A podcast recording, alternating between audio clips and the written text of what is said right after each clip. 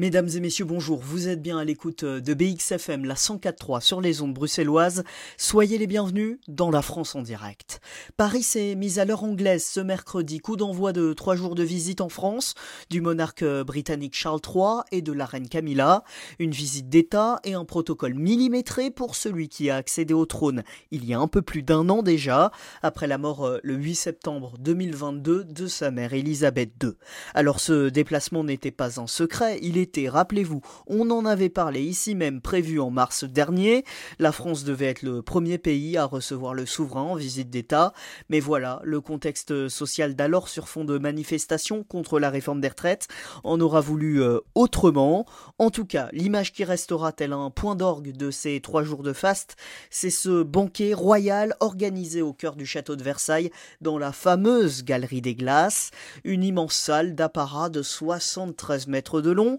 et près de 340 ans après son achèvement sous Louis XIV, sa raison d'être n'a pas changé, éblouir les visiteurs de la France et offrir une vitrine du pays aux yeux du monde entier. Ce mercredi, ce sont près de 150 invités qui ont en effet été accueillis autour de Brigitte et d'Emmanuel Macron et du couple royal britannique Culture, affaires, politique, sport, autant de personnalités qui incarnent l'intrication des relations franco-britanniques, des liens entre les deux rives de la Manche que l'Élysée euh, entend bien réchauffer, c'est en tout cas la volonté affichée par le chef de l'État, quitte à faire fi du protocole. En tout cas, les journalistes de la BBC se sont offusqués de voir Emmanuel Macron gratifier Charles III de plusieurs gestes affectueux de la main, sur le dos ou encore sur l'épaule, un style plus direct, revendiqué aussi par euh, l'ancien prince de Galles depuis un an sur le trône, des considérations de papier qui ne doivent pas faire euh, perdre de vue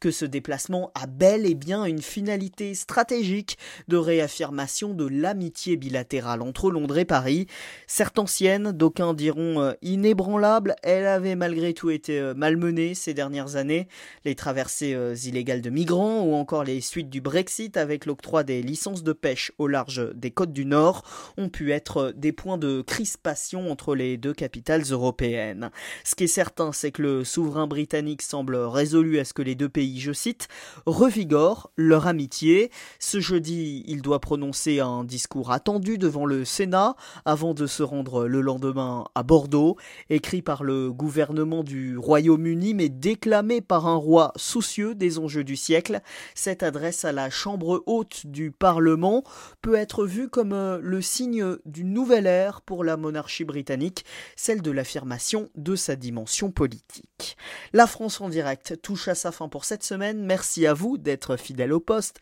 Semaine après semaine, on se retrouve dans 7 jours, même lieu, même heure, pour vivre ensemble toute l'actualité outre-Kievrin.